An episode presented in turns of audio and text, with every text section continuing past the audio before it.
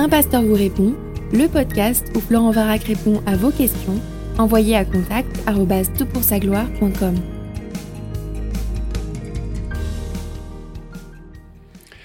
La question est posée, je viens vers toi car je pense qu'il y a un sujet que tu pourrais aborder lors d'un prochain podcast. C'est en rapport avec nos élections et la candidature d'Éric Zemmour.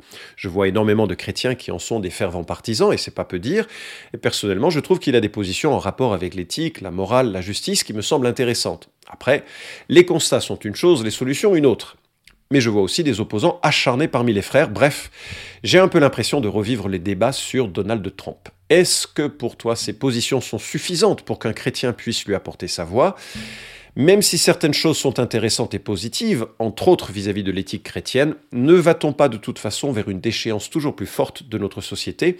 Le chrétien n'est-il pas amené à chercher uniquement la solution en haut plutôt que d'espérer du mieux d'un homme ici-bas? Merci pour ton éclairage voilà une question d'actualité qui me fera beaucoup d'amis et en tant que pasteur évangélique, je vais vous donner une consigne de vote assez précise à la fin de ce podcast.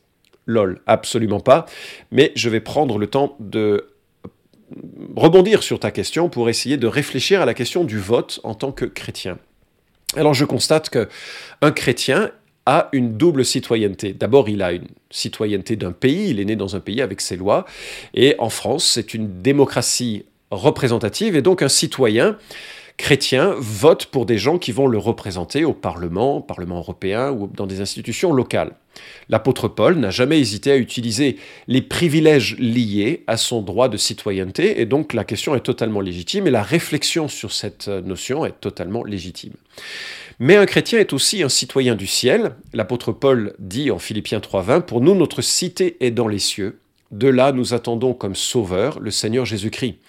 Et Jésus précise très clairement les différentes sphères en disant Mon royaume n'est pas de ce monde, si mon royaume était de ce monde, mes serviteurs auraient combattu pour moi. Fin de citation, Jean 18, 36. Nous sommes donc très clairement avec un royaume qui est céleste, qui viendra un jour euh, euh, s'imposer sur la terre pour ceux qui ont fait confiance en Christ, et un royaume terrestre dans lequel nous sommes des visiteurs temporaires puisque nous restons que quelques années ici-bas. Alors quelle doit être la posture d'un chrétien dans sa citoyenneté terrestre? La plupart des, euh, des, gens estiment que finalement ce serait du bon sens que de réfléchir à des valeurs et à des compétences. Le test des valeurs, puisque nous sommes dans une euh, démocratie représentative, l'idée de envoyer au Parlement des gens qui ont mes valeurs, ça a du sens. Et c'est donc, puisqu'il va me représenter, quelque chose euh, qui est à souligner et à étudier. Alors on va se poser la question des valeurs éthiques. Est-ce qu'il doit s'opposer ou minimiser au moins euh, l'avortement? Est-ce qu'il va s'opposer? L'avortement parce que la conception est le début de la vie et donc c'est quelque chose qui est important. Est-ce qu'il va s'opposer aux mutilations de plus en plus importantes qui sont réalisées euh, alors que l'on place les enfants sur l'autel de la théorie du genre? Est-ce qu'il va œuvrer en faveur de l'accès universel aux soins, etc.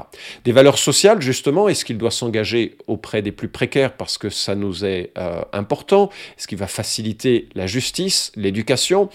Les valeurs religieuses, est-ce qu'il va faciliter la liberté de croire, l'exercice des religions ou au contraire les contraindre? Les valeurs internationales, est-ce qu'il doit peser sur, ou il va peser dans une certaine euh, direction face à l'Iran, face à la Chine, face aux États-Unis Est-ce qu'il doit prôner l'isolationnisme ou l'interventionnisme? Et tu vois, il y a beaucoup d'options dans ces euh, euh, éléments. Il y a aussi donc le test de la compétence. Avoir de bonnes idées, c'est une chose. Savoir manœuvrer avec des institutions qui sont lourdes, sans parler des mesquineries humaines qui font le délice des journaux jour après jour, ça relève d'une vraie compétence, parfois un peu machiavélique, il est vrai. Compétence qu'il ne faut pas confondre avec charisme, et c'est ça aussi qu'il faut souligner. Les gens votent par émotion, pas toujours par réflexion, des valeurs et de la compétence. Alors voilà, ce serait un peu le centre du conseil qui est donné. Regardons aux valeurs et regardons à la compétence. Mais en même temps, je ne suis pas forcément convaincu que c'est là la bonne posture. D'abord parce que c'est pas évident de pouvoir euh, identifier les valeurs prioritaires des valeurs secondaires, ni de savoir les agencer dans l'ordre. Et souvent, on retombe sur des clivages droite-gauche. Par exemple, si je parle de justice, une valeur éminemment biblique, et si je parle d'éducation, une valeur éminemment biblique également, quelle est la priorité? Est-ce qu'il faut commencer par la justice pour arriver à l'éducation? Il faut plutôt commencer par l'éducation pour arriver à la justice. Et là, les débats font rage.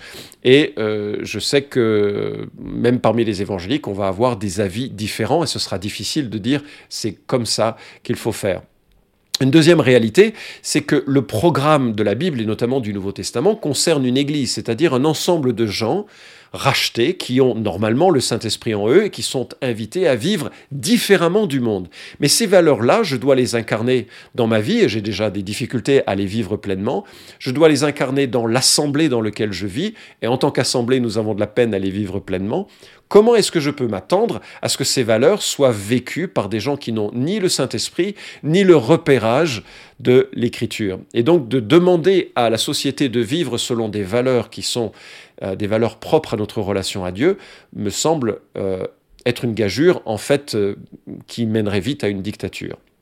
Et là, je crois, puisque tu cites les Américains, il y a une grande différence avec l'approche des évangéliques aux États-Unis. Et le théologien Wayne Grudem, que je respecte énormément, j'ai souvent cité sa théologie systématique dans les podcasts, euh, vient d'écrire un livre de 624 pages sur l'influence que l'Église doit avoir sur les gouvernements. En fait, page 61 même, il dit que l'Église doit avoir une influence significative sur les gouvernements. Et il le justifie ainsi je cite, Un changement véritable et durable d'une nation ne se produira que si le cœur des gens change de manière à ce qu'ils cherchent à faire le bien et non le mal.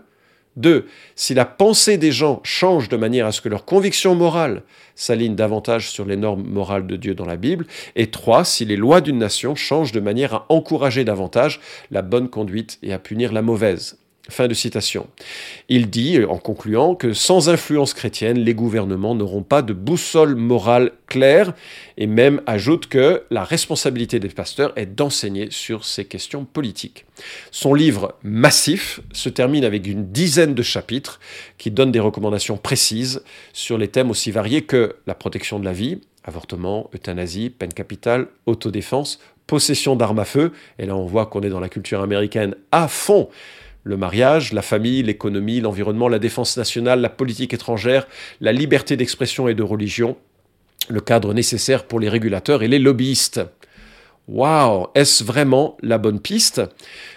Je ne pense pas. Et je remarque que la posture que nous avons dans le Nouveau Testament en tant qu'Église, c'est quand même plutôt la posture d'être des témoins de Jésus-Christ, des ambassadeurs de Jésus-Christ. Et ça, c'est notre rapport au monde. Et quand je voyage dans d'autres pays avec un passeport français, je me garderai bien de dire aux gouvernants et aux autorités de ce pays, c'est pas comme ça qu'il faut vivre, vous devez vivre comme ça. Ce serait d'une arrogance absolument incroyable. Et moi, en tant que citoyen du ciel, membre d'une citoyenneté terrestre temporaire, je dois réaliser que je suis avant tout un ambassadeur du ciel pour apporter un message que personne d'autre ne peut apporter et qui doit être mon militantisme essentiel. 1 Corinthiens 5.13 nous montre hein, que nous devons vivre selon les valeurs et pas forcément les imposer aux autres, et que nous sommes là pour proclamer une réconciliation. 2 Corinthiens 5.20 nous dit, nous sommes donc ambassadeurs pour Christ, nous sommes donc ambassadeurs pour Christ, comme si Dieu exhortait par nous. Nous vous en supplions, au nom du Christ, soyez réconciliés avec Dieu. Fin de citation. Le message que j'adresserais à M. Zemmour s'il m'était donné de le rencontrer, c'est de lui parler de la foi, de la repentance et du Saint-Esprit qui peut transformer son cœur et le réorienter lui personnellement dans une vie éternelle avec Dieu qui passe par Jésus-Christ. C'est le message que j'apporterais à M. Macron s'il me demandait, c'est le message que nous avons apporté à titre personnel au monde qui nous entoure et c'est le message de l'Église, avant tout. Je note aussi que la posture que le Nouveau Testament exige de l'Église vis-à-vis des gouvernants, c'est de leur obéir, Romains chapitre 13, avec une limite. Acte 5, 29 nous montre que lorsque le gouvernement nous demande des choses contraires à notre conscience, éclairées par l'Écriture, nous devons refuser. Et euh, les gens, les chrétiens qui ont refusé les ordres sous Hitler se sont honorés, même si parfois ils ont payé de lourdes conséquences pour cela. Deuxièmement, il s'agit d'honorer tous les hommes et honorer l'empereur. C'est l'apôtre Pierre qui le souligne. Un propos qui est révolutionnaire puisqu'il place tous les hommes au même rang, l'empereur comme l'esclave qui doit être honoré. parce qu'ils partagent une image commune de Dieu. Donc il y a une attitude qui est vraiment très euh, euh, honorable et paisible à l'égard des gens qui nous entourent. Et il s'agit de proclamer l'évangile. Auervas, qui est un pasteur plus libéral que euh, je le souhaiterais, mais qui dit quelque chose de très intéressant dans un livre qui s'intitule Étranger dans la cité, qui réfléchit à la question du rapport entre l'Église et l'État. Il dit le témoignage fidèle de l'Évangile est la chose la plus précieuse que l'Église a apportée au monde. Et il remarque, et je cite, L'Église est une communauté, un îlot culturel au milieu d'une culture étrangère. Par le baptême, notre citoyenneté change et nous devenons, quelle que soit la, culture où nous nous trouvons, des exilés résidant en terre étrangère. Alors, de tout ce qui a été dit, qu'est-ce que l'on doit retenir par rapport à tes questions? Quelle consigne de vote donner? Alors je note que à un moment donné, l'apôtre Paul écrit à Timothée qui est en poste à Éphèse, ville où l'apôtre Paul a eu des problèmes avec les autorités locales. Il y a eu une des émeutes, il y a eu un procès, il y a eu des choses assez, compliquées. Et l'apôtre Paul laisse son jeune collègue dans cette ville et il lui donne une recommandation dans l'interaction de l'Église que l'Église doit avoir avec l'État et avec les rois. Et la première chose qu'il dit en Timothée euh, chapitre 2, c'est que l'on prie on prie, et non pas pour que les rois deviennent chrétiens, non pas pour que les rois adoptent des lois chrétiennes, mais il dit au verset 2 que l'on prie pour les rois et pour tous ceux qui sont au pouvoir, afin que nous puissions mener, à l'abri de toute violence et dans la paix, une vie qui exprime dans tous ses aspects notre attachement à Dieu et qui commande le respect. L'orientation principale qu'il laisse à Timothée, c'est de prier pour la liberté de conscience, la liberté de croire. Et à mon sens, c'est le critère déterminant du vote d'un chrétien, en tout cas un des critères les plus importants. Quel candidat me permettra de vivre ma foi chrétienne? Et là, je dois remarquer que des gouvernements récents ont été liberticides et de plus en plus liberticides par des lois qui vont contraindre de plus en plus l'Église à vivre sa foi telle qu'elle peut euh, être appelé à la vivre par le Seigneur. Et ça, ça me semble le critère intéressant et la prière aussi qui s'associe de, de, prière paisible, hein, c'est pas de prière euh, qui scande des, euh, une, une opposition très, très violente, mais une confiance en un Dieu qui est souverain et qui mène toute chose à la fin qu'il a en tête. Et c'est l'un des problèmes que nous avons lorsque nous choisissons très fortement et très euh, vocalement un candidat ou un parti, c'est que le message de l'Église est associé à un parti politique plutôt qu'à l'Évangile, à la personne de Jésus-Christ.